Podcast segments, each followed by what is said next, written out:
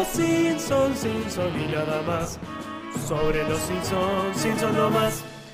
Hola tarolas, buenas noches, bienvenidos y bienvenidas al Simpson Podcast, este podcast de los Simpson, hecho desde la ciudad de La Plata, eh, capital de la República Argentina. Y me acompaña Casper, como cada jueves.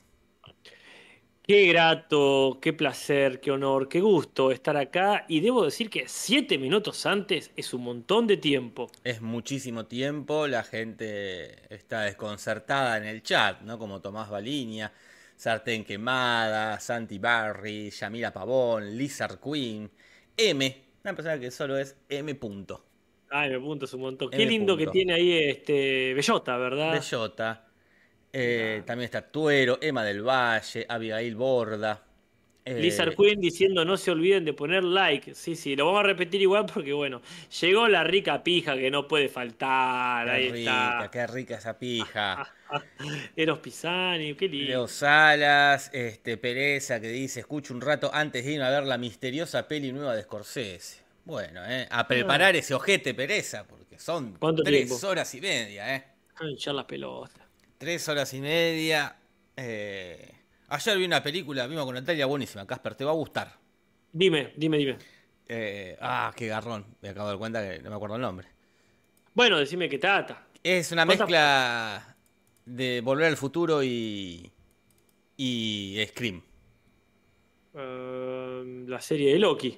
Eh, no estoy viendo la serie de Loki. Totally Killer, Totally Killer. Totally Killer, no, bueno, tomo nota. Este, Muy buena, muy buena película. Bueno, hola, Laura Garnaga, Pepinto Reviews. Mira, eh, ¿cuánto dura? Eh, horita y media, horita cuarenta como mucho. Este, ¿Es de terror entonces, más o menos? Más o menos, es, es una piba que tiene que viajar al pasado, que sin querer viaja al pasado y aprovecha para detener a un asesino Ajá. eh, mascarado que está matando jovenzuelos. Apa, mirá qué bien. No Bien. digo porque eh, yo estoy visto, siguiendo el, el desafío de pedacito de terror. Entonces, este, si es de terror, lo puedo meter en, en cualquiera Sí. de estos días. Si, A ver, si a vos Scream te parece de terror, esta también. Escribe de terror, sí. Listo, perfecto. Sí, sí. Mira, yo tengo ¿Qué acá. tenés? A ver, yo te digo si la puedes ubicar. Bien. eh, tengo Lobos. No, Hoy, hoy te haría Lobos. No, No, no. no creo, no. Mañana Blanco y Negro. no, es a color. Juegos de terror. ¿Cómo?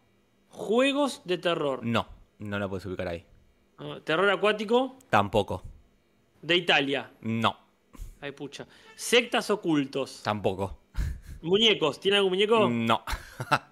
Niños. ¿Tienen nenes? Adolescentes. Mirá, igual ya llegamos. Otra que otra aquí. Found Footage, Mockumentary Eh. o Screen Life. Una, de- alguna de las tres. ¿Cómo ¿Ninguna de las dijiste? ¿Documentary? ¿Qué más? ¿Phone O footage Screen tampoco? ¿Qué es Scream Life? Eh, supongo que es cuando es tipo Zoom. Cuando Ah, es screen de pantalla. Ah, perdón, no, no porque Entendí, Scream. quedaba- Quedaba re bien. Bueno, Eh, no, 28. No. Slasher. Slasher sí, re. Vamos, carajo, viva Perón. Eh, te la recomiendo, eh. Es muy linda peli. Aparte, como viaja al año 87 Uy, qué lindo. y ya se estrenó Volver al Futuro, la mina dice, quiere explicar que dice, ¿pero Volver al Futuro? No, no la vimos. dice. Hijo de puta, no es tan famosa. Eh, pero tiene muchas eh, cosas lindas. Bueno, linda peli, linda peli. Bueno, me alegro. Yo ayer vi la de El último viaje del Demeter. Eh, Acá traducido como El barco de Drácula. Ah, la, mira, no la vi. ¿Está buena? Sí, pero dos horas no. No, no, no. No dura dos horas esa película, quiero decir, no, no tiene No debería. para dos horas. No debería durar dos horas. Se fueron a la bosta. Era una hora y media, una hora cuarenta. Pero A tenían. todo trapo. Porque, ¿sabes qué? ¿Vos viste Love, Death and Robots? No, no la vi. Bueno, hay un corto que es lo mismo, pero con un cangrejo. Claro. 15 minutos, 20, 25, ponele que media hora te dura eso. Y acá le hicieron de dos horas. Y no, loco, no da. No, viejo. Así que bien, pero estirada, estirada. Pero bueno, se disfrutó, se disfrutó.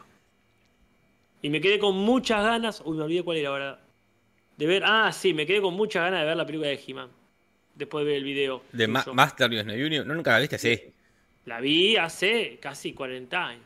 Claro, muy mal. Me di cuenta que no, la, la- la vi alguna vez en la tele de vuelta, pero cortada, qué sé yo.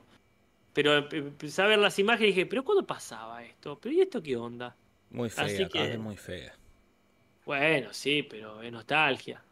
Sí, sí, porque ni, ni siquiera es divertida a nivel para ver en Twitch, ponele. Claro. Es, es- pero bueno. Eh, si vos la viste y te gustó de chico, mirala. No, de chico no me gustó. De chico me di cuenta que era una estafa. Era una estafa. Pero porque aparte es la misma estafa que ya había visto o poco tiempo vi después en otro lado.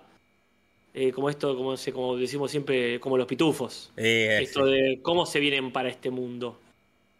Hijos de puta. Es como que te hagan la película de 100 años de soledad y los personajes se van a Nueva York. Mira, ¿te imaginas? Sí, sí. Igual no estaría mal, ¿eh?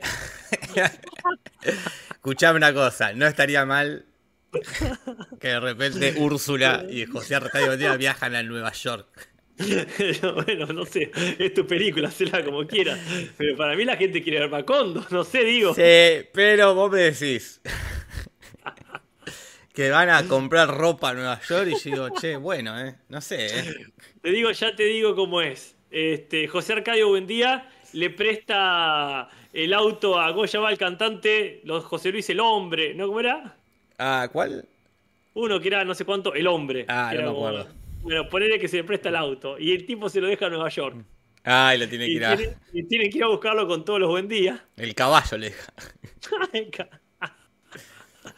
Así Melquía les deja todo borracho, le deja el auto en Nueva York. Y le dice, no, disculpame, le dice José Arcadio. Bueno, en fin. Sí, sí, sería tipo los Beverly ricos, pero con los personajes de Señor de Soledad. Como que no entienden nada. Aparte, me No. imagino a Nueva York en el presente. Claro. Los celulares. Ahora. Van a ver Ah. Shakespeare in the Park y piensan que es de verdad. Claro. Eh, Francisco el hombre, acá, gracias Emanuel Ariza. Bueno, a ver. Son las 8, ya estamos legalmente en horario del Cinso. Sí. Eh, ¿Querés que vayamos a los comentarios y mostramos la cara? Dale, dale, dale. Dale, dale. Re va. Comentarios, comentarios. Comentarios, comentarios. Comentarios, comentarios. Oh, comentarios. Comentarios, comentarios. Agradecemos todos los comentarios que nos han dejado. Hemos seleccionado solamente dos, que son los que quizás aportan algo a, a lo que es a lo que fue el programa, ¿no? A las dudas que han quedado o, o cabos sueltos que dejamos, Casper. Agradecemos la minuta, agradecemos, bueno, el resto de los comentarios, muchos ya con la, no inminente, pero cada vez más cercana, este asunto de la película de los Mm. Simpsons. De verdad, se viene, en cualquier momento cae, ¿eh? Eh, pero bueno, ¿qué comentarios tenemos, Casper? Para empezar, Ademar 1988, mira, un año después de la película que decís vos, del viaje de la película que decís vos. El chiste del Humvee, el vehículo militar del que habla Bart, es porque fue creado originalmente para el ejército, ok, a finales de los 90, pero tuvo una versión comercial. El chiste dice es muy malo, lo que importa es que el vehículo se hizo comercial en parte por la insistencia de nada más y nada menos que el mismísimo Arnold Schwarzenegger, que quería usarlo, lo vio en un rodaje ahí del detective del Kinder y dijo, ese, that car is mine. Y bueno, después le hace mucho marketing, así que es como el cañonero. Qué bueno, qué bueno. Bien por Arnold que se pueda dar esos gustos. Y está bien, tiene que ser a su tamaño el auto ese.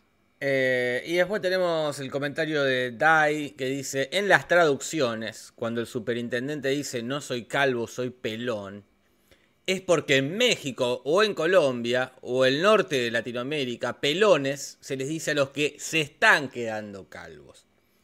Como el que tiene pelo en la nuca o como el costado, ¿no? Esa gente que cuando te queda... ¿Por qué será, no? Que se, no se- se te cae primero arriba y...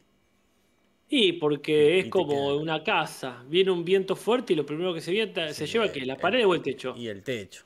Y el techo, sí. Eh, pi, pi, pi, que estaba diciendo. Así que bueno, eh, pelón este, es que se está quedando pelado. Calvo es que ya quedó completamente pelado acá. Mm, Así que está muy bien ahí. bueno, lo no que- le pusimos punto contra igual. No, no me acuerdo igual, ¿eh? No me acuerdo, no me acuerdo. Y bueno, si se le puso, se puso, ya está, ¿eh? Ya está. La queja hasta la ventanilla de quejas. Bueno, y el capítulo de hoy, el que vimos en Twitch el domingo y que nos compete analizar. Hay un juego de palabras, porque si bien acá se llama Mo y Lisa, punto, en realidad se llama Mon Lisa. Sería una especie de Mo y Lisa, pero dicho raro, porque suena como la Mona Lisa. Claro. El retrato de. Lisa Gerardini, esposa de Francesco de Giocondo, más conocido el cuadro como La Gioconda, en francés La Gioconde. Que claro, la Mona Lisa le decimos acá, ¿no? La Mona Lisa, la Gioconda también, ¿eh? Sí, Eh, bueno, sí. Es eh, pintado ahí entre 1503 y 1519, expuesto en el Museo del Louvre, ahí en lo que es Francia.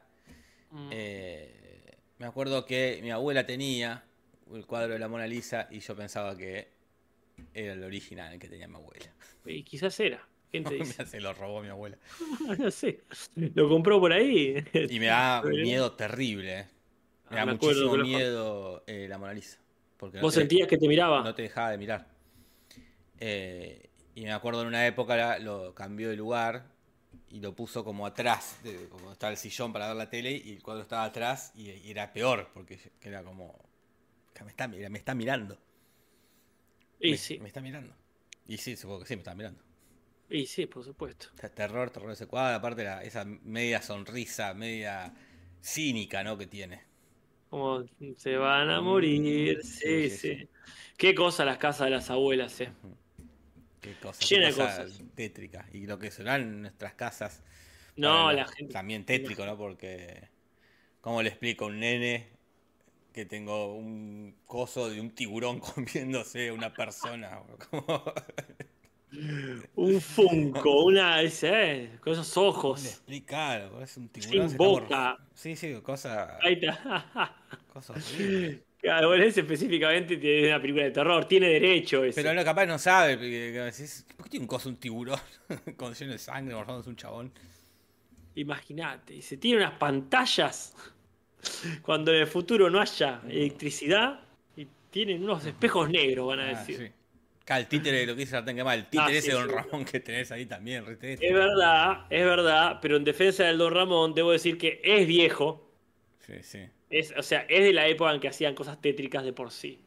En mi escuela No sé. estaba el Jesús que te miraba, dice Natalia Maldini. Oh, esos Jesuses. Esos Jesuses. Bueno, mira, hay otra posible referencia, o en todo caso una recurrencia, o una repitencia, porque ya han usado este chiste en el capítulo Morning Lisa de la primera temporada, que es, eh, ¿cómo es la depresión de Lisa? La depresión de Lisa, muy lindo capítulo. Así que bueno, está dando vuelta esa idea, yo no sé si se olvidaron, si ya cada tanto va a aparecer algo así, pero bueno, no sé. Y se olvidaron. Uh, se me ocurrió una buenísima. Hacer una- un juego de palabras con la Mona Lisa y Lisa. Eh, la dirección es de Mark Kirlan, único de esta temporada, este, pero está hace muchísimos años. Lo último que hizo fue Kiss Kiss Bang. Este, pero bueno, esta temporada hizo uno y cobró su cheque y dijo, con esto me alcanza, dijo. Listo, Con esto, súper, con esto estoy hecho. Nos vemos el año que viene. Hay un guion, por supuesto. Fue escrito por Matt Warburton, que él antes había hecho Please Homer, Don't Hammer Him, que es este el de la carpintería. Pero atajate que le quedan solamente dos capítulos más, ¿eh? Y se nos va, así que tendrá su Yo no despedida. sé. Che, yo no sé si se muere o si lo echan o si renuncia, no sé. Y si escribió Pero- esta poronga, más vale que lo hayan echado. Mm. Eh, no hay chiste del pizarrón, y, pero sí hay un sofá que es estar en una pantalla de inicio de una compu, una PC y los mandan a la papelera de reciclaje Casper. Así que eh, creo que es un es nuevo, ¿no? Yo no lo recuerdo, pero si alguien sí, que nos lo deje en los comentarios. A ver, hay invitados, pero Sí. varios invitados. Algunos haciendo de sí mismos y otro puntualmente no. Cuando digo este otro me refiero al señor J.K. Simmons, este actor tan conocido por ser un actor de carácter, de mucha presencia, cara de ojete, pero que es muy cómico a la vez y por eso fue elegido para ser de J.J. Jameson, el este, dueño de, este, del diario de Spider-Man. De Spider-Man. ¿Por qué lo así? Y porque me No. dijeron que tengo un inglés horrible, así que lo voy a recalcar. Decía en castellano Spider-Man, como diría. Bueno, el, el Spidey. Eh, el hombre araña, sino que es araña. Spiderman, como dicen los, Los gallegos. los- los gallegos. Ah, no hace de sí mismo, pero hace de un personaje que ya ha hecho. No, no, pero bien, Sí, bien, sí. bien que lo llamaron. Bien que lo llamaron. Él tiene un, un premio Oscar por, por Whiplash, donde está muy bien él. Sí, sí, sí. Eh, también está en el universo de C, haciendo ahí de, del, ¿cómo se llama? Del comisionado Gordon. Tiene una larga trayectoria. Eh, Sí, sí. Pero hay más invitados eh, ac- haciendo de sí mismo y un poco que se nos escapan, ya porque no, no- no los conocemos tanto. por ejemplo, Tom Wolfe, que es un autor, escritor, periodista, yankee, murió creo que hace dos o tres años, como casi todos están muertos los que aparecen, en- o sea, muertos para esta altura, ¿no? No cuando, obviamente, no cuando participaron en el capítulo. Eh, Con la gran desventaja, a pesar de la gran desventaja de estar Claro. muertos. Eh, ha escrito muchas cosas, no conozco ninguna. Eh, solo sé por los Simpson que siempre usa su característico traje blanco. Que acá hacen un chiste con que Moe se le- lo usa para limpiarse el chocolate. Y cuando ya apareció en Los Simpson, en el capítulo que aparece una hija de Krusty, hicieron el mismo chiste, ¿no? Homero le mancha con chocolate el, el traje y esta, en ese caso el Tom Wolfe se lo saca, se lo arranca como si fuese un papel, así como si fuese un, un pañuelo de una caja de pañuelos y abajo tiene otro, ¿no? En ese momento no habló, no fue un invitado, fue solamente un- una referencia. Y acá está haciendo Bueno. de sí mismo. Claro, y bienvenido sea. Hmm. También aparece Gore Vidal. También un escritor, un intelectual, este, novelas y ensayos que cuestionan las normas sexuales, sociales y culturales de su época, ¿verdad? Ya lo hemos visto acá en un libro que tiene Lisa, cuando Marge le dice, este, ¿qué te vas a llevar a la playa? Mm, Y este, ella dice, "Eh, yo solamente me junto con los ñoños como este Gore Vidal. Y hasta él ha besado más ños que yo. Y más le dice, niñas, Lisa. Los niños besan niñas. Eh, él menciona su novela 1876, novela histórica, ¿verdad? mm. Este, que se publicó en 1976, 100 años después de los acontecimientos que relata, este, que bueno, ya este, tiene que ver con la historia yankee. Sí. Eh, tampoco lo conocemos bien al Gore Vidal. Eh, está fallando. Las escuelas argentinas están fallando en lo que es la literatura contemporánea norteamericana. ¿eh? ¿Qué pasó con esa conquista cultural? ¿Qué pasó? ¿Por qué no están en las Sí. escuelas leyendo a? Falló el colonialismo cultural ahí. Ni a Michael Chabón. ¿eh? También otro invitado ahí, que es el que está con el, con el amigo. Eso también novelista, guionista, eh, columnista, ha escrito un montón de, de novelas, Los Misterios de Pittsburgh, eh, ahí en el 88, Wonder Boys en el 95. Lo único que conozco de él es el guion de Spider-Man 2, no porque lo haya escrito, sino porque fue colaborador de ese guion, ¿no? Así que ahí tenés por lo menos un vínculo con J.K. Simmons. Me intriga, ¿eh? Me intriga cómo fue la cosa ahí. ¿Quién llamó a quién? ¿Quién llamó a quién? Eh, y el otro es Jonathan Friesen, el que se, con el que se pelea el chabón. Eh, también muy conocido. Y la novela que nombran ahí es The Correction, Las Correcciones, ¿no? Este libro del 2001 que este, también fue espectacular, ganó un montón de premios, el premio Pulitzer, el otro premio, después escribió otro que se llama Freedom del 2010, bueno, grandes novelistas americanos que uno no conoce. Y la verdad que los vamos a conocer como sean viejos, como estos. Este, uno conoce a un Stephen King, si querés, como el novelista norteamericano. Tal cual, ¿qué más querés? Un Paul Auster. Claro. Sí, no, no, nos hemos quedado en todo caso eh, en unos que ya vamos a mencionar, Mm, que son de la primera mitad de- del siglo XX o de, de mediados del siglo XX. claro. Sí, nos cuesta lo más nuevo. Es este, eh, eh, creo que el que más hemos leído, porque sus libros son muy grandes, son los de eh, R.R. Martin. Ponele, claro, ahí tenés contemporáneo. Ahí lo tenés, el contemporáneo. La J.K. Bueno. Rowling, no, pero ella es inglesa. No es inglesa, no, no, no, inglesa, no es norteamericana. No es no, no. norteamericana. pero bueno, tampoco eh, eh, tampoco hace mucho mérito, digamos, para diferenciarse el, el- el mundillo inglés del mundillo del, del mundillo eh, norteamericano, Claro. quiero decir. Si al fin y al cabo los que más conocemos son los de terror y de fantasía, Ese. Es que poco Mm. nos importa el realismo norteamericano. con suerte nos importa el realismo autóctono. Claro. Bueno, Caspi, ahora sí, empieza el capítulo. Bueno, la primera referencia es a Memento, porque Homero se levanta y tiene un tatuaje y un nudo atado ahí al dedo para recordar algo. Y Memento es una película, una maravillosa película del año 2000 del señor Christopher Nolan, que protagoniza a gente como Guy Pearce, Carrie Ann Moss y Joe Pantoliano, El de los sopranos. el de Los Sopranos, mira cómo rima. Este, claro, eh, por eso tiene el tatuaje ahí que se ve en el espejo. Igual no se acuerda, a pesar de que todas las señales, medio parecido al capítulo de Recoge a Bart, Recoge a Claro. Bart, como que el mundo le está dando señales de que algo. Acá no, es, no son específicas las señales, porque es algo que él sabe, que se está olvidando de algo. Mm. No se acuerda qué, entonces Bart le dice, vamos que están las Olimpiadas de la tercera edad, y Homero cree que es eso. Dice, ah, eso es. Tenía Qué pena. Y se van a las Olimpiadas. Y queda Moe esperándolo. Porque le había prometido, como es el cumpleaños de Moe, le había dicho Homero, vamos a pescar. Qué pena porque tenía la excusa perfecta para no ir a ver lo del abuelo que, tan- que no le gusta nada. Claro. El abuelo, por otra parte, está re contento porque siente que es una revancha para una otras Olimpiadas, que eran las Olimpiadas de 1936, los Juegos Olímpicos, realizados en Berlín. Porque ahí no le fue muy bien.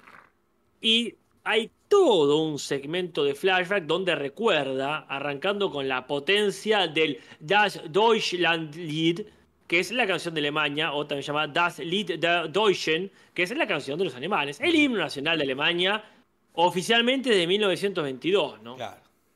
Porque claro. la música estaba dando vueltas desde antes, desde 1900, perdón, 1797 ya estaba la Kaiserlied, la canción del emperador, pero un tipo se avivó, un tal August Heinrich Hoffmann von Fallesleben, que dijo, yo le voy a poner letra. A ver qué pasa. Y los nazis después dijeron, yo le voy a agregar más letra. Una que diga Deutschland, Deutschland, über alles, über alles in der Welt, como para dejar bien clarita la idea de Alemania sobre todo, sobre todos en el mundo. Eh, pero bueno, ahí eh, evita que maten a Hitler, justo estaban por matar, él sin querer, o quizás queriendo, no sabemos. y tienen un amor-odio. Hay un ellos, vínculo, ¿no? ahí hay un vínculo, eh, porque después dice que se fueron a comer ahí. Ah. Pero bueno, a todo esto, Lisa está eh, con un trabajo de la escuela que es como entrevistar a alguien del pueblo que le Mm. resulta interesante, ¿no? Y no se le ocurre a quién, aparece a Lenny a decirle que él colecciona publicidades de vodka, pero solo tiene una, creyendo él que tenía la colección completa al tener una. Y tiene la publicidad de Absolute Vodka, que es una marca de vodka, eh, no, no es de Rusia, es de Suecia, Casper. Estafa. Es una estafa, está de 1879 eh, y es la tercera marca de bebida blanca más consumida a nivel mundial, siendo la segunda Bacardi y la primera. Smirnoff. Mira, Smirnoff también es vodka, Creo que el, el Smirnoff es vodka, ¿eh? porque Bacardi es ron. Ro- Bacardi, hielo, limón, Coca-Cola. Ba, ba- Bacardi, Bacardi. hielo. Sí. Qué grande. Bacardi es la de murcielaguito, ¿no? Ah, no me acuerdo, puede ser. qué sé yo. A mí me... Yo, yo soy más del ron que del vodka, debo decirte. Mira, y el vodka es medio feo el vodka. Che. ¿Qué querés que te diga? Y, eh, que me disculpe la gente, pero la vida... Y el ron, incluso el, rol, el ron eh, moreno, no el blanco. eh. Ah, mira. No soy la vida blanca, ahora que me doy cuenta. El tequila tampoco es mi fuerte. He tomado Y el mucho y en tequila malas tu- tuvo su época como que no tomado por autodestrucción, no por placer. No era, eh, no era una cosa, ay, saborear. Era el tequila, tratar de pasarlo medio rápido, así, como, ah, que pase. Un limón y era más que nada para ponernos en pedo, ¿no? Claro, Nunca claro. fue. Mmm, qué buen tequila. Sí, degustando. ¿Te gustan? No, cosa horrible. ¿Cómo te puede gustar tequila? No, no, capaz, tiene, es, es funcional. Es funcional, ah, claro, a, mejorar ponerse la noche. sí, sí. Para mejorar la noche, después no. Este, no, no, no. Yo soy de Bueno. cerveza, dicen ahí. Yo soy No. más del vino. Claro, claro. Yo soy más del vino, eh. Qué lindo estos días, así que acá estamos teniendo, le comento a la gente, ¿no? Una primavera algo eh, templa- menos que templada, algo fresca. Es rara, es rara, eh. Así que está para un vinito, te digo, mira. No sé lo que me pasó hoy, Casper. Uy, no, no sé, literal, no sé. No, no, no, todo está bien. No tiene nada que ver con esto, pero me acordé. Hoy tuve una videollamada Ajá. Con un representante de YouTube, ¿no? Que siempre te pone, siempre hay uno ahí que es para que te dice, este mes te fue. No sirve absolutamente de nada, pero es como, tipo, los, son los ñoquis de YouTube. Ok. Y a lo largo de todos estos años he tenido varios, que va, después re- los cambian a otro, a otro departamento, te lo reemplazan. Y hace un montón que yo no hablaba con ninguno. Me escribe la semana pasada uno y dice, "Tas, ¿tenemos una videollamada? Sí, sí, por supuesto, le tenemos una videollamada. Empieza la videollamada y se presenta, hola, soy José, el representante humano de YouTube Argentina que va a hablar con vos. Está claro eh, que no soy una inteligencia artificial. Y dije, ¿qué? Ya hay que aclarar eso. Ya hay que aclarar. Porque es verdad. Podría ser tranquila. Si uno cuando chatea con YouTube, Mm. te, te contesta una inteligencia artificial. Ah. Eh, y claro, claro, tranquilamente podría ser un, un video de alguien como existe, ya se hace. Mirá, Pero bueno, fue re loco que, que tenga que aclarar, boludo. no, bueno, no, no tengo palabras. Pero era una videollamada encima. Sí, pero igual, podría ser. Bueno, sí, sí, qué carito supongo, pero bueno. Lo- o sea, se puede, ya es posible. Pero, ¿y, para qué te llamaba? ¿Qué tenía que hacer? ¿Un cuestionario? ¿Qué onda? Y siempre te, das- te, te- te- empiezan a ver canales, que bien, te está, estás, eso lo hacen siempre. Y eh, con, con casi todos. Es una pérdida absoluta de tiempo, pero como supongo que a él le pagan para hacerlo, Claro, no, por supuesto. Entonces, porque bueno. estaban, chequea- estaban chequeando si vos no eras una inteligencia capaz que puede ser que sí. Hagamos una sí. videollamada, dicen, a ver si este tipo realmente. Ca- como dice Coria, el Bill Gates, en los simuladores lo hace, que le hacen creer al- a Pasternak que, que a la escuela de la hija de Pasternak está hablando con una inte- Bueno, imagínate. Pero vos viste el video de Damián Cook de la inteligencia artificial? No, no, no, no lo vi, se me pasó. Eh, eh, muy bueno porque no, eh, Damián Cook siempre habla a cámara. Mm. Y, y- y como eh, presenta los videos hablando él y de repente corta y, y muestra que eso que estamos viendo recién no era él, era algo que hizo él por computador, como decís, este, tranquilamente Pero- Ah, bueno, sí. Podría bueno, estar- aclaremos, aclaremos, Jorge. No somos una, no sé cómo No. se demuestra esto, pero no somos una IA. No, él tampoco, no sé si no era. Porque encima era tan correcto hablando el chabón este, tan protocolar, que podría ser. Argentino era. No, colombiano. Bueno, casi. Eh, pero como que iba a llegar un momento en el que podría ser como no. Vos viste los, los VTubers. Que en Twitch hay muchos también. Que no es VTuber. VTuber. O- o- en Twitch hay un montón que no es que está la persona hablando. Hay una animación. Mm. que la animación responde a movimientos que, que yo hago. O sea, si yo estoy Claro. hablando y haciendo esto con las manos, la animación que estás viendo vos mueve la boca al mismo ritmo y mueve- las manos, ¿entendés lo que te digo? Sí, sí, está perfecto. Como eso es llevado a que vos estás- me estás viendo a mí. O sea, yo estoy haciendo esto, pero a ver, de imagen, o, o lo digo a Baliña, Baliña, cubrime del Simpson, digo. Y Baliña habla, pero ustedes están viendo a mi imagen y mi voz. Sí. Claro. Bueno, un día lo probamos. No, no sé dónde, dónde se saca eso. El B. Simpson. El B Simpson, no sé cómo se hace. O sea, o sea, en Twitch yo lo he visto un montón. Acá Claro. eh, Coria dice que Hover de Católicos es un VTuber de Twitch. Acá, no, Ah. no debe aparecer él, Claro. este, sino este, su animación, poner. Interesante. AX93RC1. Mira, este. Es como un títere. Es como un títere. Como ¿Qué Pepe Pompín. ya se inventó. Como Caroso y Narizota. Eh, ¿dónde no- me perdí completamente. ¿Dónde nos quedamos? En las Uh. traducciones. bueno, buenas noches. ¿Qué pasa? El- no, volviendo al capítulo, si no te molesta. Pe- Me quedo pensando, me quedo pensando en posibilidades.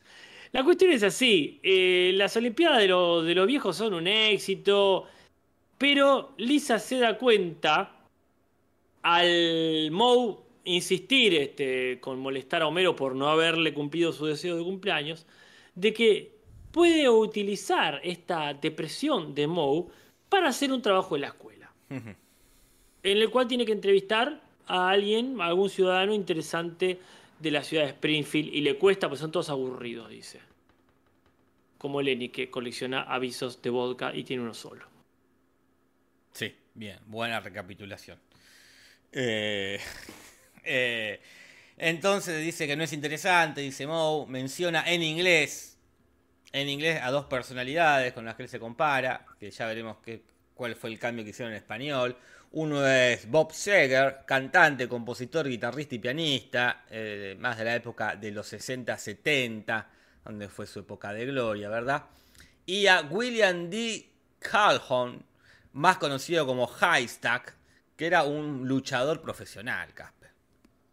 Bueno, bueno, ya vamos a ver cómo lo resolvieron Claro. en el doblaje. Qué cantante y qué... Porque obviamente no van a decir estos dos que no son conocidos en Latinoamérica. No, ¿Con qué habrán reemplazado? ¿Con qué cantante mexicano y qué luchador mexicano habrán reemplazado? ¿no? Eh, tienen patía para arriba, así que no les debe haber costado nada encontrar Nada, algo. nada, nada, nada. Cuestión que Moe lo lleva a, Lisa y a Homero a su casa, a la casa de este capítulo, que está al menos quizás momentáneamente viviendo en un hotel. Y Homero hace una referencia que a mí se me, pa- se me escapó por abajo las patas. Uh, Porque no la encontré ni en pedo en mi reservorio de gente que vive en un hotel. Dice, ah, vivís en un hotel, le dice Homero, como Eloísa. ¿Quién carajo sé es Eloísa, Casper? Tal cual, tal cual. Así que mm, le decimos a la gente si tiene la misma duda. Eloísa es la protagonista de una serie de libros infantiles que en la década del 50 se hicieron muy populares por esta idea de que, este, bueno, estaban muy bellos ilustrados por Hilary Knight y Kay Thompson era la, este, la escritora, pero la particularidad era que esta nena, Eloísa, vivía en el Hotel Plaza, en el Altillo, es decir, la pieza de más arriba, decía ella. Bien, no, se me escapa. Tampoco se me ocurre otra referencia así. De Eh, gente que vive en el hotel. Claro. Y solamente se me ocurre mi pobre angelito, aunque no vive estrictamente, y el padre de los Royal Tenenbaum. Él vivía en un hotel. Eh, está bien, pero no, es- no es, No, no es icónico. no, no es icónico, claro, como para Mi reemplazar a ejemplo, a seguir. Mi ejemplo a seguir, te digo. Qué gana de vender toda la mierda e ir a vivir en un hotel. Y decir, chao. ¿Te gustaría vivir en un hotel? Amaría vivir en un hotel. ¿Amarías vivir en un hotel? Sí. Sí, sí. No en cualquier hotel, por supuesto. No, no, estamos Pero de tampoco un- uno de. Tampoco un uno buen de- hotel. Un buen hotel. Con buen internet, un buen desayuno. buen desayuno, eh, una habitación sola, con una pequeña cocina, poner y un. Sí, sí, sí. o sea, o los hoteles estos que tienen ya espada eléctrica. Sí, más o menos eh, el último que fui, por ejemplo, en Rosario, muy bello, se llamaba Roberta Rosa de Fontana. Y listo, yo dije, acá podría vivir tranquilamente. Un departamentito chiquito, pero Es un buen ambiente. un monoambiente donde alguien, si querés, te cambia las sábanas, tenés el desayuno hecho. Una belleza, una belleza. ¿Y qué te detiene, Casper? Vos sabés, y que acá estoy cómodo. Me detiene que yo estoy bien donde estoy. Ah, pero, este. Pero ¿qué es lo que te gusta? Que por- por- es por el desayuno y porque entra alguien a limpiarte las cosas. Sí, y pero no, porque es en general una despreocupación. Se rompe algo en un hotel, ¿lo tenés que arreglar vos? Si, si lo rompes vos. Ah, no, No, nunca, bueno. nunca lo tenés que romper, nunca lo tenés que arreglar vos. Igual que Tenés en tu vida tampoco lo tenés que arreglar vos. ¿Por qué? Porque primero no sabemos si se rompe la heladera. ¿La arreglás vos? No, No. bueno, bueno, bueno, no. Pero, pero sí tenés que encargarte de que este se arregle. Ah, sí, sí, el hotel es. eh, Sí, sí, es. Che, se rompió la heladera. Viene alguien, es verdad. Ni, ni en una pensión funciona tan bien la cosa. Eh, acá es verdad lo que dice Leo Salas. Y Cachito. No, bueno, A ver. Vos me preguntaste qué me detiene. ¿Qué te detiene? Mi estilo de vida contemporáneo, por ejemplo, no sé si en La Plata hay hoteles así. No he visto alguno que sea relativamente pagable y relativamente bueno. Nunca fui a un hotel en La Plata. No, yo he ido a he ido a hoteles este en ¿cómo se llama esto? Eh, festivales de teatro. Pero no en La Plata. No, sí, porque ponerle que el festival era acá. Pero no a vivir. Claro, no te hospedaste en un hotel en La Plata. No, no me he hospedado. Claro, no, no, para eso digo. Este, estar ahí. en La Plata. No, claro, por supuesto. Eh, Pero bueno. Pero. Es- Poné un mayordomo en tu casa. Y Nati, Nah, sí. ni, ni- ni siquiera un mayordomo, es alguien, señor, señora, que vaya a la mañana, te despierta el desayuno y te limpia. Sí, Pero por el perro, no, no te irías por lo pronto por el perro. Para empezar, para empezar. Imagínate que, que, que hago, tengo que ver que hago un cachito, un quilombo ya. Porque capaz Tendría que, que eh, ser. que económicamente, capaz que no es tan distinto, bah, vos no sé si no pagas cuenta. alquiler, pero no, No, sé, bueno, entre pagar un alquiler y pagar eh, 30, 30, 31 noches en un hotel. Y fíjate, si tiene desayuno incluido, no pagás los servicios. Ojo, eh. No pagás los servicios, es verdad. Acá dice Luis, yo me ofrezco. Y pero Lizard Queen, vos vivís en otra ciudad. Es muy difícil. Eh, claro, no pagas luz, gas, agua, no pagas nada. No pagas nada. No pagas nada. Y No pagas el jabón. El jabón no pagas. El papel higiénico. No pagas el jabón. eh, sí, verdad. No pagas el té, el café, porque siempre, eh, Siempre sea tal te reponen ahí en el. este, en lo que es el. el- los cositos que Ojo, tenés eh. ahí para tomar algo. habitación. No pagas internet, que es, de lo que es muy caro. Sí, sí, la electricidad, la calefacción, el aire acondicionado. No pagás el aire acondicionado. Obviamente tenés que lavar tu ropa, pagarás un, la, un lavarrap, pero la sábana no la lavas vos, por ejemplo. La sábana no la lavás. Acá eh, Son lo que más dice que son 15.000 por día. Bueno, saca cuentas. Y ya te digo, a ver, por, o sea, por mes, vamos a calcularle. Yo pago eh, es- este 15 mil por mes, fácil, no sé cuánto está exactamente ahora, No, pero de 15.000 internet. por día, ¿eh?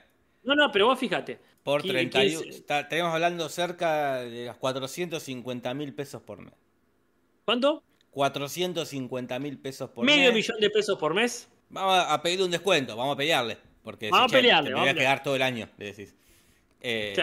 Si esto es por mes, por 12 meses, que te quedas un año, son 5 millones 500 mil pesos.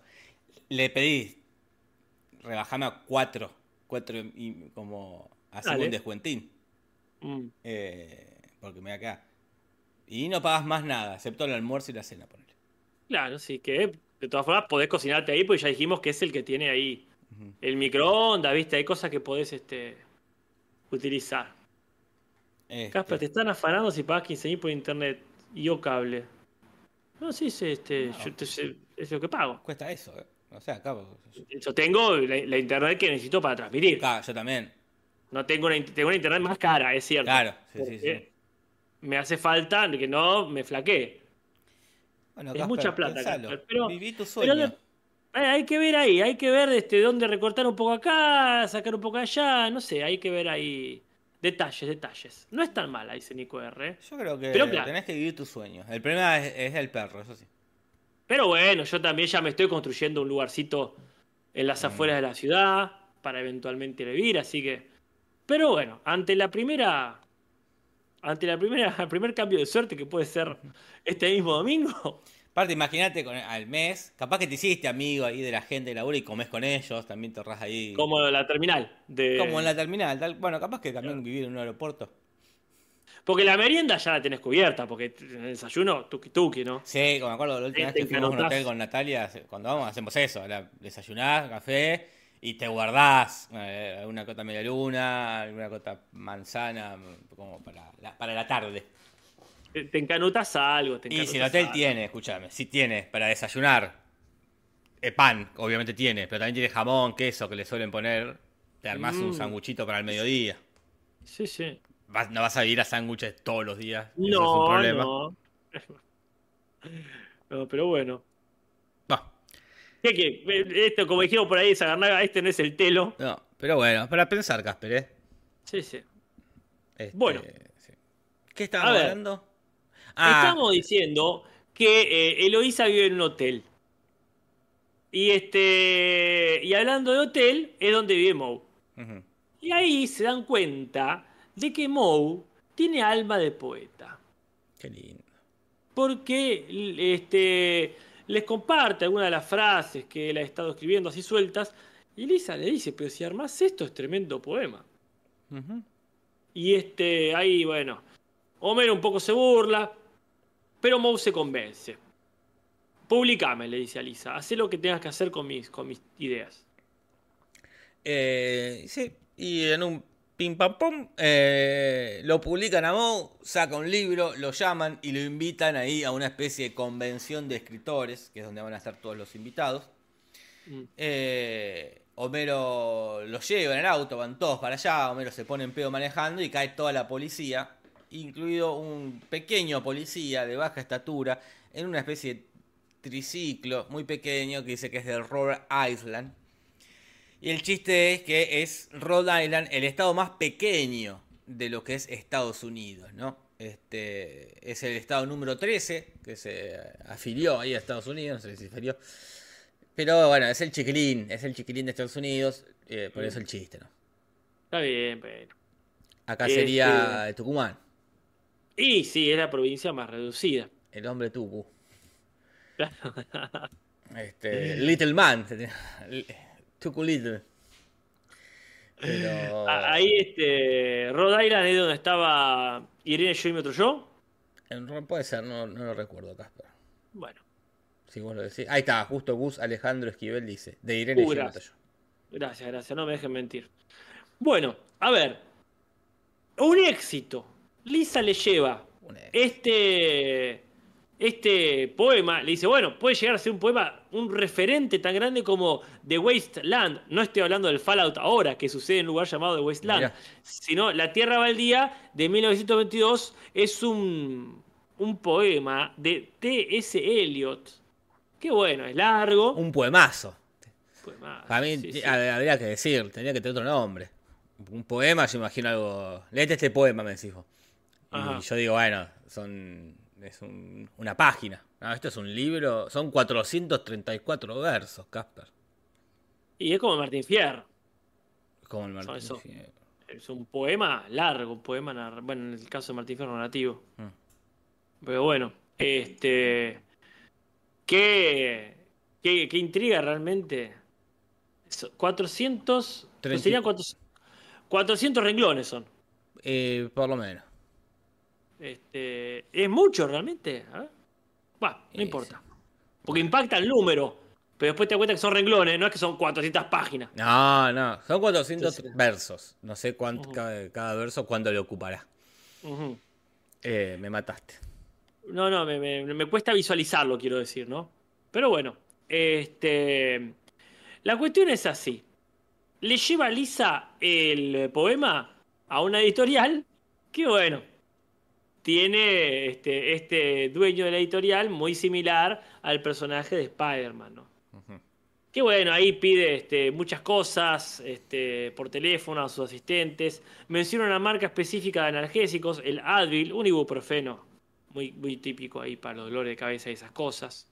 Y habla por teléfono con un personaje, una, una escritora, un personaje histórico, quiero decir, que también hemos conocido por los Simpsons. Estamos hablando de Marguerite Annie Johnson, también más conocida como Maya Angelou. Falleció en 2014, no hace tanto. Que la conocemos por qué. Porque es el tesoro nacional al que Lenny este, admira. Mm. ¿Cuánto muerto, che? Ay, sí, pero también pasa eso, viste que los escritores se hacen famosos de viejo. Mm. Pero está, No todos. estamos en Twitch viendo los simuladores, ¿viste? Mm. Y a cada rato, eh, este se murió. Este se murió. Ahí en el chat, este se murió. ¿Cómo se murió? Este. ¿Cómo es? Boludo, están todos muertos. Que se apure Cifrón, eh. sí, Metele pata porque. sí, bueno, con la IA. Todos Claro. actuando con la IA. Porque aparte ya se murió el actor que hace el asistente. Como el, eh, ese es el, el- como el Ah, primero importante, así como. Como de- del elenco estable, ¿no? El problema Sí, va a ser cuando muera, si muere uno de los cuatro. Y ahí ya este es un problemazo. Ahí Ya que no, no no sé hay, si- no hay que hacerla. Sí. No, no, ahí no. O Ahí trata de eso. Murió, Ah, bueno, sí, murió Lampone. Y se juntan por se eso. juntan por eso en el velorio. Supongo que si le preguntabas a alguien quién murió, todos íbamos a decir que había muerto Lampone. Eh, sí, para mí Lampone es un cuetazo se pegó. para mí, eh. Y sí, tiene personalidad. es, es como el más depre de todos. Sí, no, eso seguro, sí, sí, seguro, sí, sí que va. Este, que va este, teniendo mucha inseguridad. Sí, es muy inseguro, Sí, muy sí, totalmente, totalmente. Bueno, ¿qué pasa, Jorge? Este, vamos a empezar a conocer una retaíla de escritores, ¿Cuántos escritores? ¿Cuánta retaíla? porque Moe rápidamente, de la noche a la mañana, es publicado, es un éxito y es incluido dentro del círculo intelectual literario de Estados Unidos. Sí, sí, sí. O por ejemplo, ¿quién? Este, nombran ahí a, a Phyllis Roth. Ay. Este, que es en el cartel, es el que aparece de mal humor. No podría estar de mal humor, dice Philip Roth, que es un escritor estadounidense judío que escribió muchos cuentos y ensayos, todos relacionados al judaísmo. No encontré en ningún lado si tenía un tenía pinta de pinta no, como se llama, fama de malhumorado, de hortiva, pero bueno, como todo buen escritor, ¿no? O depre o malhumorado. Sí, sí, está bien, está bien. Ahí, ahí no hay muchas opciones. No hay muchas opciones, ¿eh? Bart comete una crueldad cuando se encuentra Ah. con todos. Ahí hay uno que se parece de un toque a a R.R. Martin. Mm. Y llega y le dice: ¿Vieron que el código da Vinci vendió este, 79 millones de ejemplares? Ponele. Y la verdad que todos les agarran soposo, porque claro, Don Brown publicó una novela este, de esas que no le gustan a los literatos. ¿Por qué? eh, es- no, no, no es que sea barata, ¿cómo se dice? Nah, ¿sabes cuál es? ¿Sabes qué novelas no les gustan a los literatos? ¿Cuáles? Las novelas que triunfan. Las que tienen películas le gustan. No, a mí no les gusta que las novelas triunfen, porque e- es, algo que tiene el, el literato, que no le gusta la, la popularidad. No quiere Claro. que mi libro lo lean 79 millones de personas. Que tal libro, excepto obviamente el que los vende, que es buenísimo. Después siempre se suele odiar al, como eso, al, escritor que le va bien, ¿no? Porque es No, bueno. a muchos les va bien después que se mueren. Sí, Es difícil encontrar ahí. Por eso también a Stephen King mucho, como que en un momento, ahora sí, ¿no? Pero en un momento era muy este, de- desprestigiado. desprestigiado Stephen King por la, por la comunidad. Porque era el que le iba bien, era el escritor que le iba bien. No, bueno, pero eso es una cuestión de género, Jorge. ¿Por qué? Es, es una cu- porque le hace terror. No, pero para mí también hay un... Ciencia ficción, terror, fantasía, son géneros que cuesta mucho que se acepte su calidad. Porque a veces es verdad, no tiene una profundidad conceptual tan grande. Se la considera muchas veces efectista. Vos por eso, eh, bueno, Cien de Soledad triunfa, es recontra, remil vendida, es un hitazo, y nadie habla mal de. Bueno, nadie. En general no se habla mal de años de Soledad. Porque, bueno, tiene por un lado lo exótico, pero básicamente es este. Es intelectualmente muy profunda. Sí, sí, pero para mí que pasa en todos los ámbitos, ¿no? Como no gusta lo mainstream. Y bueno, sí, sí, totalmente, tenés razón. Como este es mainstream, eh, pero bueno, y justo el código da Vinci, que es como... También tiene eso, me- medio, medio ladri. Eh, eh, yo creo que el antes y después es una película. Si tu libro tiene una película, ya. mm, claro, sí, sí, a temer. más vale que le vaya mal a la película. Si Este. le va mal a la película, vemos.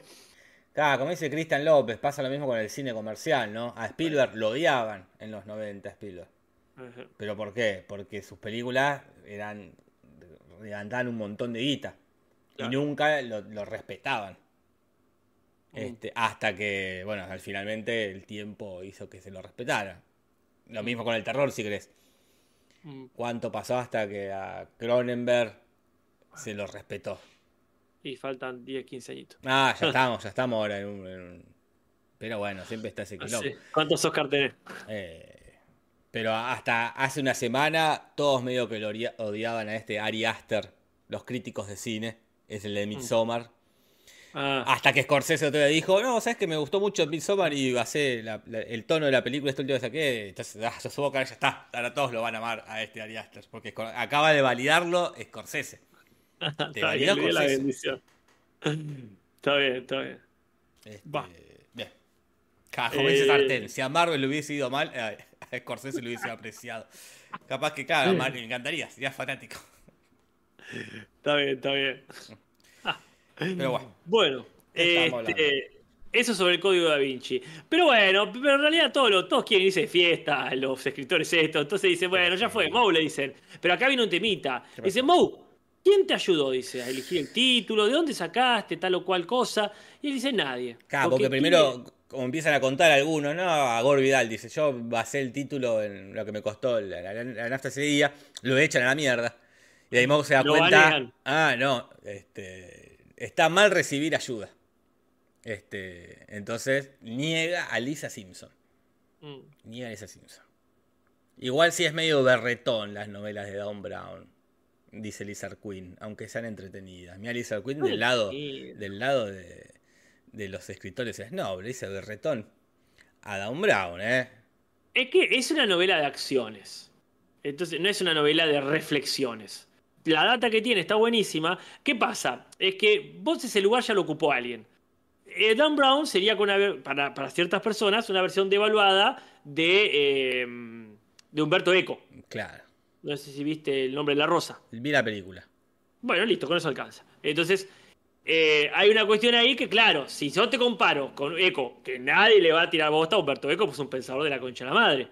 El tipo te hace una novela policial con, con- con cierto eh, atractivo, pero también el libro es un plomazo de información académica. Entonces, eh, Don Brown es lo mismo, pero sin el plomazo académico. Es hasta que te morís. Ese es siempre la Eso es cuando, no sé si, pero una vez que te morís, acá la gente te empieza a ver distinto. Dice, bueno, film no era tan malo. Es hasta que buena". venga alguien que sea este, más superficial. Sí, sí. Dan Brown va a ser un grosso cuando venga uno que haga algo parecido con menos información todavía. Sí, sí. Porque bueno, está bien, Stephen King no es eh, Lovecraft, no es Edgar Allan Poe, este, pero espera que venga otro, quizás ya esté dando vueltas, con, menos peso que Stephen King y ahí va a empezar a ser, no, el maestro del Ah, terror. igual va a- Stephen King ya es el maestro del terror. Pero estoy hablando del punto por, de vista por insistencia. Digo, no hace falta que aparezca otro, digo también. Es como, bueno, chabón está hace ya 40 años escribiendo libros. La mitad son icónicos. Mm. Eh, bueno, que tiene que no tenga información académica. Eh, tiene libros icónicos. Mm. Pero bueno. Eh, a ustedes, los, los letrados, no les gusta Stephen King porque. Porque vende, chicos, porque vende. Vos no sabes cuánto pesa un premio Nobel. Eh, yo, yo, claro, Stephen King tampoco.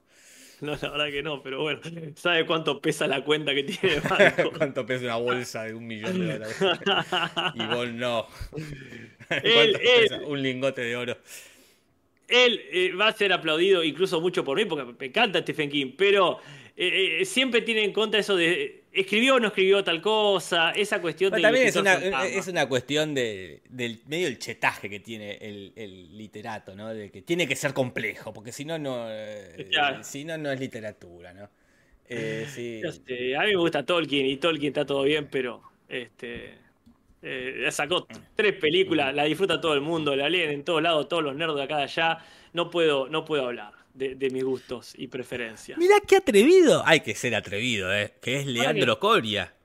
No lo banco tanto aquí. Si publicás 250 libros por año, alguno la va a pegar. Bueno, pero hay, Claro, que, pero hay que publicar 200...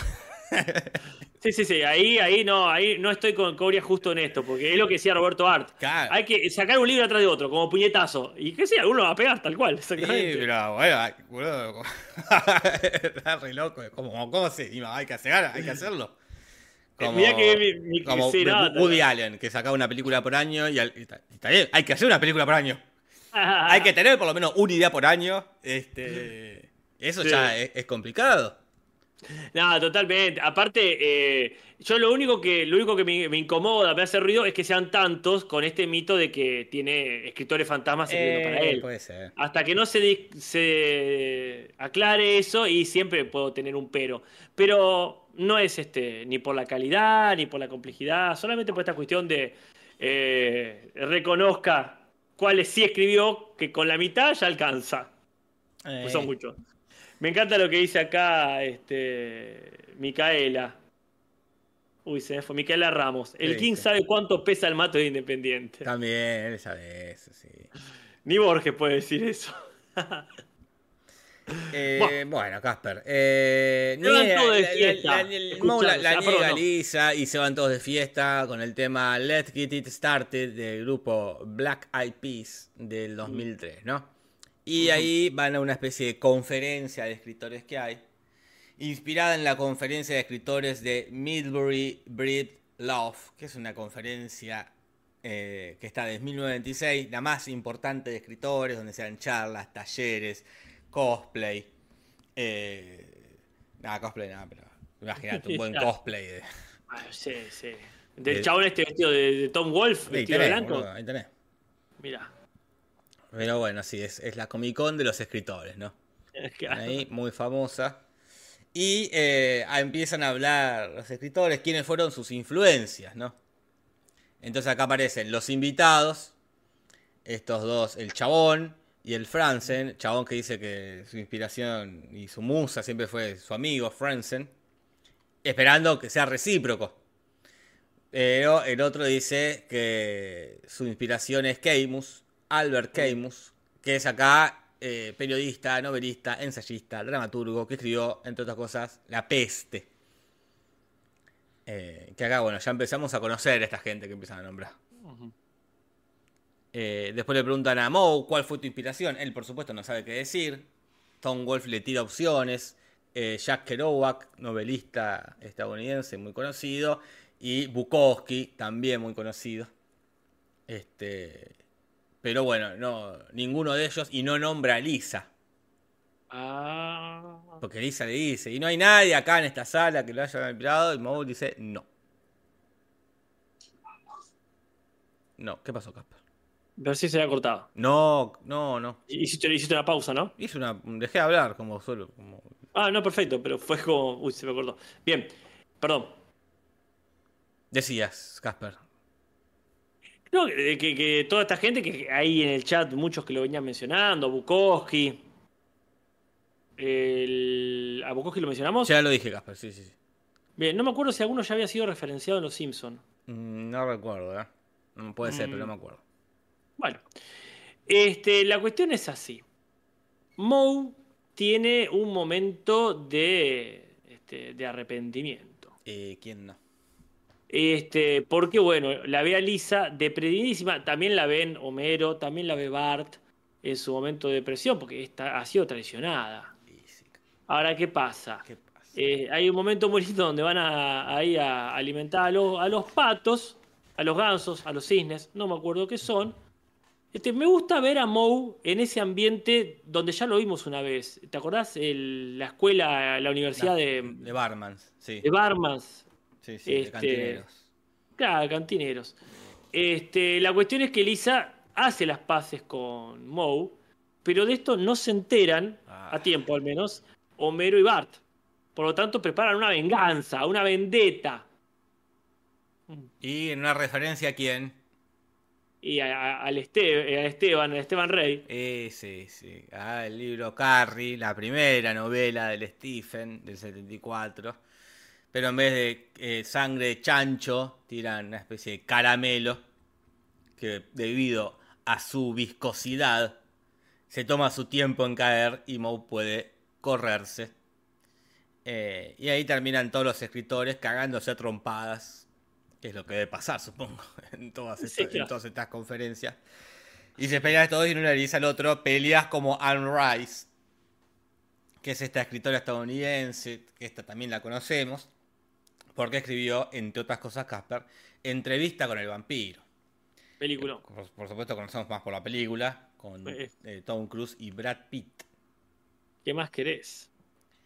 Eh, y bueno, y termina todos felices. Moe nunca más va a volver a, a hablar de poesía. A, aplicar su talento. No. Como suele ocurrir con los talentos en Los Simpsons. sí. Como Bart no va a volver a tocar la batería, Eh. y, y va a componer canciones, etcétera, etcétera. Eh, y esas son todas las referencias, Casper. Este, Bueno. ¿Querés que vayamos a las curiosidades? Dale, porque son re poquitas, te digo. Sí, Menos mal, porque son las 9 menos 8 minutos, Casper. Y arrancamos tempranísimo. Y que- arrancamos tempranísimo. Curiosidades en el Simpson. En el. Bueno, ¿qué curiosidades tenemos? Casper. Mira, para empezar, eh, hay una, como dijiste vos, hay un vínculo entre, de alguna clase, entre el abuelo y Hitler. Pues acá cuenta esto de que casi lo mata, casi lo asesina, ¿no? En, el, en las Olimpiadas de Berlín del 36. Pero después dice, eh, el- después en la escena nos reímos, esto de lo que lo yo fui a matar y maté al que lo quería matar a él. Después en la escena nos reímos. Quizás eso tenga que ver con la anterior anécdota de Hitler y el abuelo, en la cual trata de seducirlo travestido. Claro. Aparte, ella había querido matar a Hitler en el capítulo de los peces del infierno. Sí. Que le erra porque, por el señor B. Tiene un vínculo Sí. ahí rarísimo. ¿eh? Ojalá que Sí, nos cuenten más. Esperamos, esperamos. ¿Vos cuál elegirías, Casper, de estas opciones que tenía Lisa en el cuaderno de los habitantes de Springfield para entrevistar? Ujú. Él te- ella tenía al papá de Milhouse anotado, al contralor, eh, al contralor Atkins, que es especie de este inspector, que ya lo vimos una o dos veces que va a la escuela, que está por arriba del superintendente Charmer, ¿no? A Gil, al hombre alto o al adolescente de los granos. De cabeza al hombre alto. ¿De cabeza al hombre alto? Primero porque es el que menos sé. Y segundo porque debe tener muchas anécdotas para contar al respecto de su altura. Y el eh, lo, lo vimos por lo menos el auto, que no, tiene un auto más grande y que en el avión también se le complica la vida. Sí, el micro. En el micro. Pero quizás también en el avión. Ahí tienes sí. una buena pregunta. Ahí tenés. tenés La primera pregunta. ¿En qué transportes públicos se- se- es peor ser alto? ¿Vos a quién, Jorge? Ah, el papá de Milhouse. Es un personaje muy interesante. Qué ganas igual de fumárselo. Sí, hay que fumárselo. Pero bueno. Este. Es raro. Supongo que algo habrá pasado con la casa de Moe. Que ahora está viendo un hotel. El otro día lo vimos que estaba viendo una especie de choza. Cuando le- los, los chicos van y le, le pintan el, el número en el cordón, vive en una casa bastante venida menos. Mm. Que también la habíamos visto en el capítulo que Bart vende los mapas para ir a la casa de las estrellas. Que van unos japoneses y dice si es Drew Barrymore. Pero bueno, se habrá tenido que mudar por algo. Como vos, que cap- que capaz que dijo, Claro. mi sueño es vivir en un hotel. Dice. Chao. Bueno, ahí este eh, eh, había el sótano donde vivía estaba en el centro más o menos, También, sí, ¿no? La choza está claramente en las en afueras. las afueras. Ahora eh, va cambiando de lugar, pero Como radicalmente. Como Lenny. Como, Como Lenny. Lenny. Pero bueno, no terminó también como Lenny. No.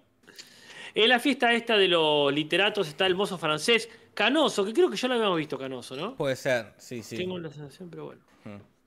Sí, y hablando de reapariciones, también aparece el rector, el rector buena onda, el capítulo de Homero va a la universidad, ya no tan buena onda, quizás porque terminó con una cadera metálica Sí, y sí. se le complicó la vida y está tipo ya de mal humor, porque le debe doler, Lo entiendo, lo entiendo. la verdad que se entiende el mal humor. ¿eh? Y aparece también Tomás Pinchón, que era este escritor que, que ya había aparecido como artista invitado en Los Simpsons, que es el escritor que lo dibujan con la bolsa en la cabeza, porque es el escritor que aparece poco en el, en el aspecto público, supuestamente por no ser este, estéticamente agraciado. Mm. Pero bueno, sí, está ahí dibujadito con su bolsa característica en la cabeza. Ajá, muy bien, ahí.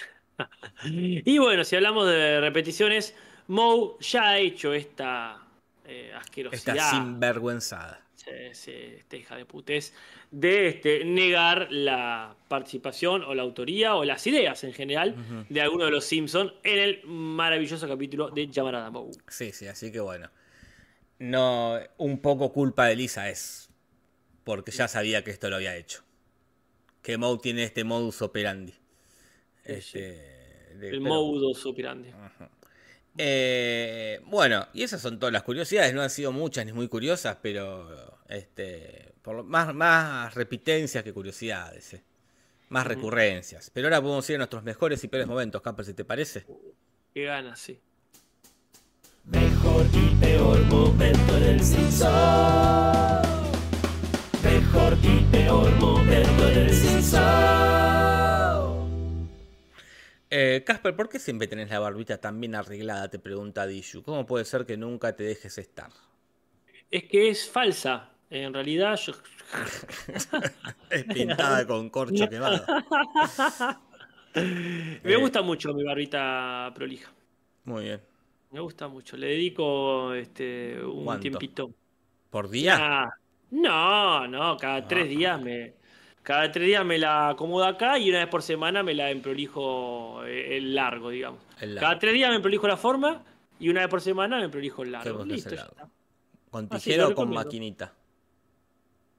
Con maquinita de afeitar, no la Con no- no máquina de- con gilet y con tijera cada tanto cuando está muy larga, si me cuelgo.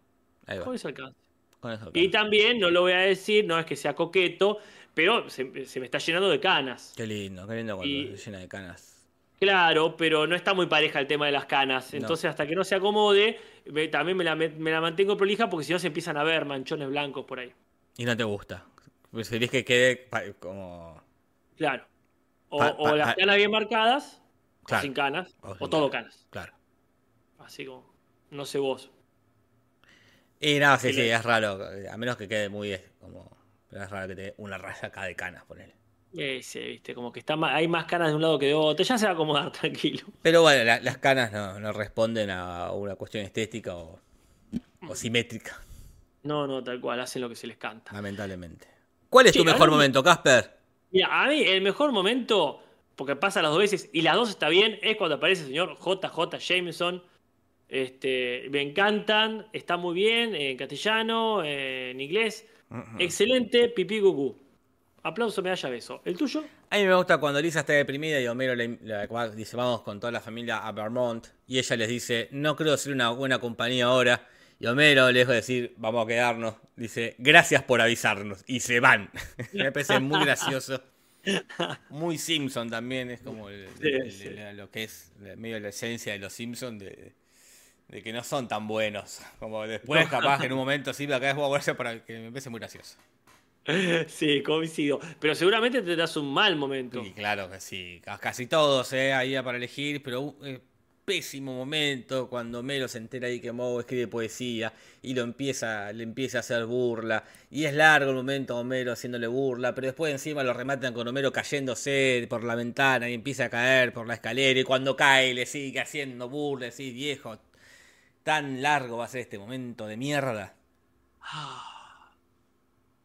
Perdón. Bueno, es que tiene, como lo comentábamos, le digo a la gente hoy con Jorge, tiene las dos cosas que a uno no le gustan. Homero tratando de robar foco de atención y Homero lastimándose innecesaria y exageradamente. Claro, sí, sí, sí. Crayonazo. Crayonazo absoluto. eh. ¿El tuyo, Casper? Mira, no es tan malo como el que dijiste vos, pero no me gusta cuando hacen el chiste este de Homero bebiendo, frenando, bebiendo, frenando, porque lo hacen larguísimo. El Es chiste largo. era bueno ese, ponele que hasta ahí está bien. Me gusta Moe ahí sirviéndole en, en el auto la, la cerveza, pero larguísimo y no lleva a nada. Bueno, acá Leo Salas menciona también el- lo de los cangrejos también es largo. Sí, me gustaba la idea, pero sí, sí. Se largo. hace largo, se hace largo, chicos, se hace largo.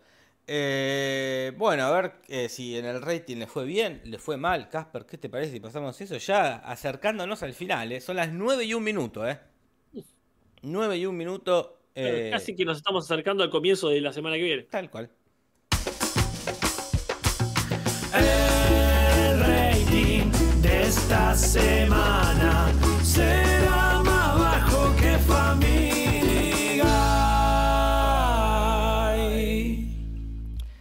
efectivamente, Barano no se equivoca, Los Simpson en rating fue más bajo que Family Guy. Los Simpson, Casper, hicieron 5,2 puntos de rating, mientras que Family Guy 5,5. Bueno, tenía que pasar. Algún día va a pasar. Pero cuestión de tiempo. Yo creo que no les ha ayudado eh, que las referencias sean literarias. Y Quizá no, los invitados no fueron suficientes como para sumar gente. no son convocantes. No son convocantes. No son convocantes. American Dad hizo 4,9 Casper. Y The War at Home, que estaba cayendo, cayendo, cayendo a 3,9, 3,8. Retoma un poco y sube a un 4,1 Casper. Ah, retoma lo que hace falta. Lo que hace falta. Más ya era sospechoso. Sí, sí, sí. Así que me gusta que los fanáticos, el núcleo duro de The War at Home haya vuelto. Porque me partieron el alma. Me que partieron el alma. Che, ¿y lo más visto? Lo más visto fue otra vez el fútbol, pero esta vez en la CBS. 18 puntos, Casper. Ah, bueno, bien, mira, un montón. ¿eh? Eso sí que es un Muchísimo. número. Eso es mucho, porque es todo lo otro que dijimos recién sumado. sí. Es muchísimo, muchísimo. Literalmente, ¿eh? Literalmente, bueno, un poquito más, pero menos, sí, sí. me parece. No, porque 5 y 5, 10. 10. 4 y 4, 8. Y después sumás los Ah, centésimos y te da casi 19. Pero 18, Sí, coma no, mucho, es lo mismo. Porque 5, 6, 7, no, bueno, sí, un poquito más. Pero, pero sí, sí. Este, es, es mucho el fútbol Garpa. Sí, sí. bueno, Y nos vamos a las traducciones, ¿eh? que no hay muchas tampoco, pero hay una que es contundente y letal. ¿eh? mm, Traducciones, ¿qué va a pasar? Tibia Espinosa o original. Traducciones, ¿qué va a pasar en el Censo? Bueno, ¿qué ha pasado, Casper, en el Simpson?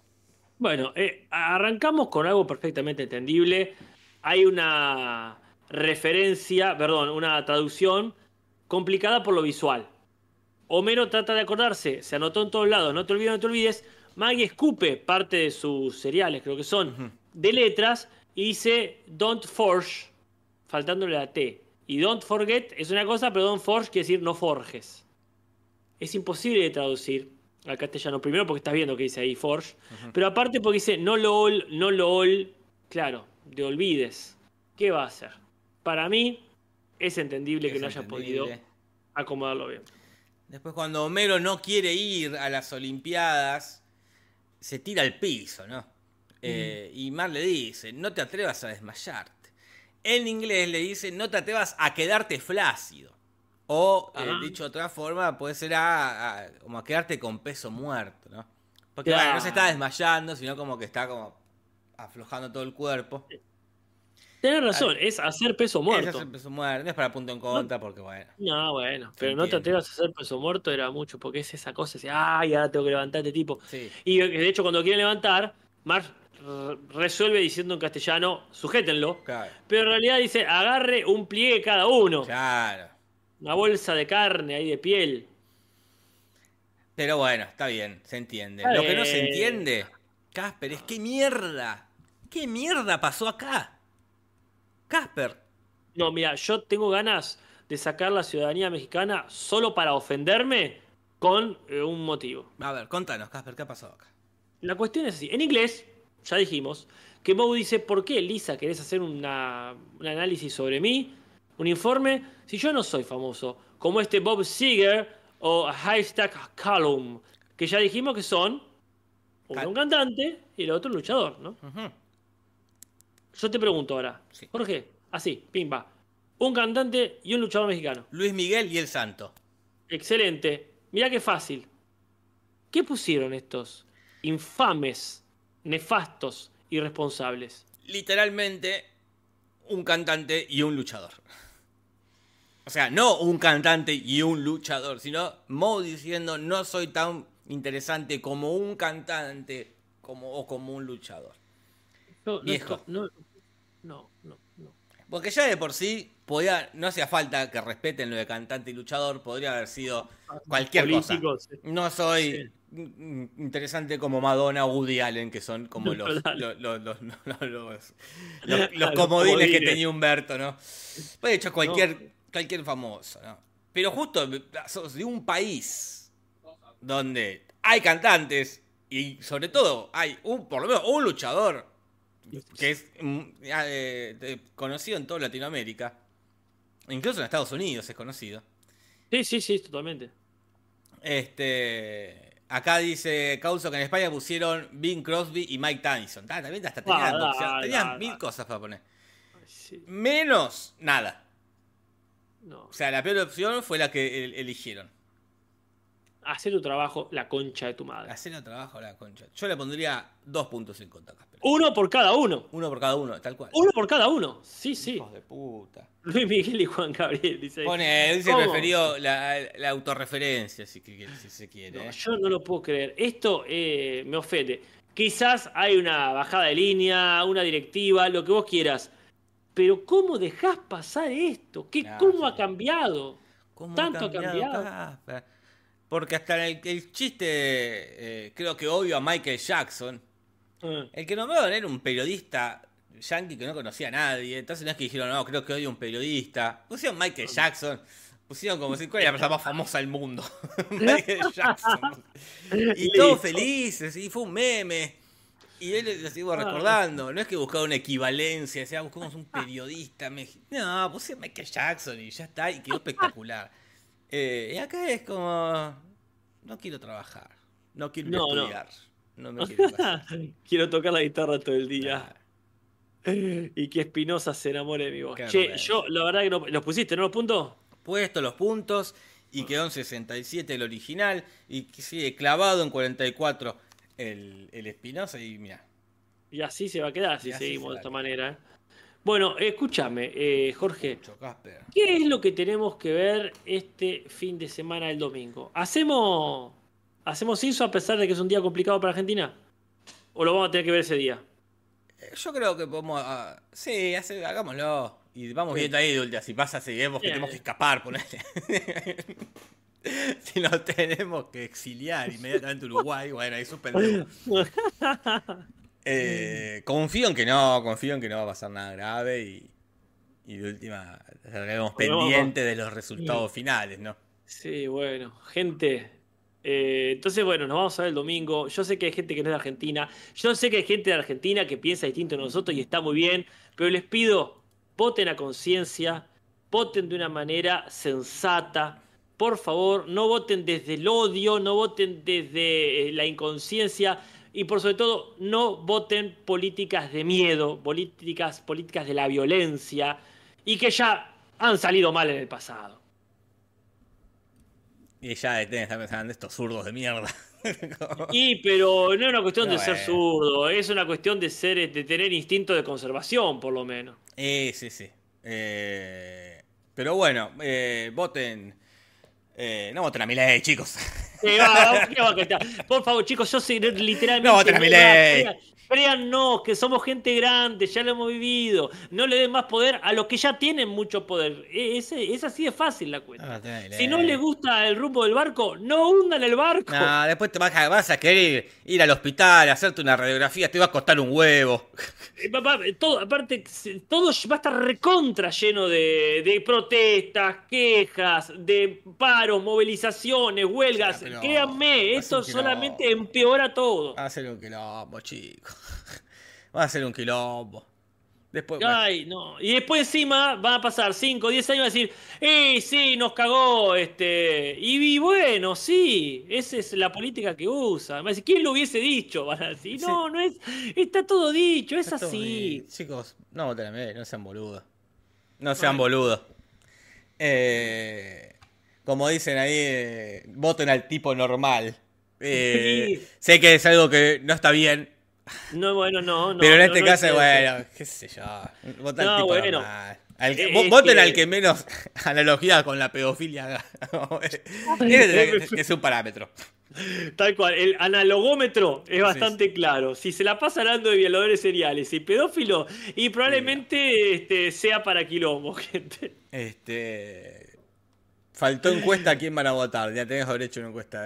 Ya, ya, ya se nos pasó, pero bueno, ya. Creo que este es el más largo de todos los Simpsons que hay hasta ahora, porque ya Puede son ser, ¿eh? ya son y, este, y 10. y 11 y son 18 minutos más Sí, sí. de la hora que decimos.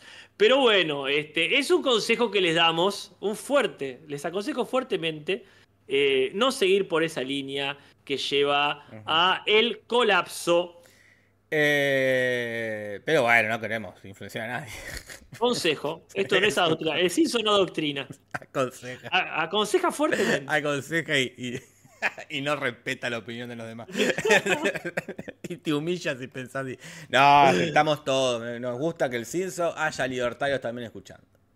No, sí, sí, está buenísimo. eh, este, de hecho, Bancamos, bancamos. Eh, sie- siempre está bueno que, que opinen desde su punto de vista. Pero este, una cosa son los memes, las personas que son buenos memes, y otra cosa las personas que eh, son buenos eh, eh, em, dirigentes. Eh, Bueno. Eh, nos vemos el domingo en Twitch, ya con un nuevo país. Mm. Los vemos. Leonardo Nimoy. Buenas noches.